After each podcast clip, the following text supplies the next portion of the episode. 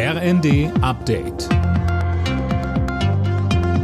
Stündlich neu. Auf den Punkt informiert. Ich bin André Glatzel. Guten Morgen. Der ukrainische Präsident Zelensky hat Bundespräsident Steinmeier und Kanzler Scholz nach Kiew eingeladen. Ob sich das deutsch-ukrainische Verhältnis drei Wochen nach dem Eklat um die Ausladung von Steinmeier damit entspannt, bleibt abzuwarten.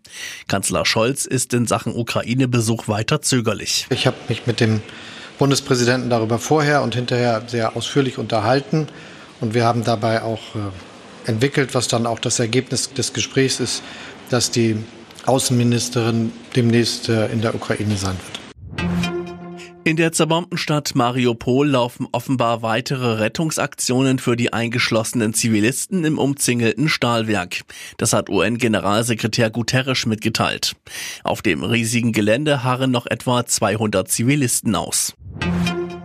Die Finanzminister der Länder beraten heute in Nürnberg über das geplante Entlastungspaket der Bundesregierung. Sönke Röhling, das sorgt in den Ländern für ziemlichen Unmut. Ja, Bayerns Finanzminister Füracker sagt, es ist schon skurril, dass der Bund eine ganze Reihe von Entlastungen beschließt, die die Länder mitfinanzieren müssen, die Länder aber selbst nicht gefragt werden und jetzt einfach so zustimmen sollen. Da erwartet er auch bei seinen Kollegen reichlich Skepsis. Er kritisiert zum Beispiel das 9-Euro-Monatsticket für den ÖPNV, das sei ein Bürokratiemonster, genauso wie die 300 Euro Energiepauschale. Das, so für Acker, hätte man mit Steuersenkung alles viel einfacher haben können. In der Fußball-Europa League hat Leipzig den Einzug ins Finale verpasst. Die Leipziger unterlagen den Glasgow Rangers in Schottland im Halbfinal-Rückspiel 1 zu 3. Besser lief es für Eintracht Frankfurt.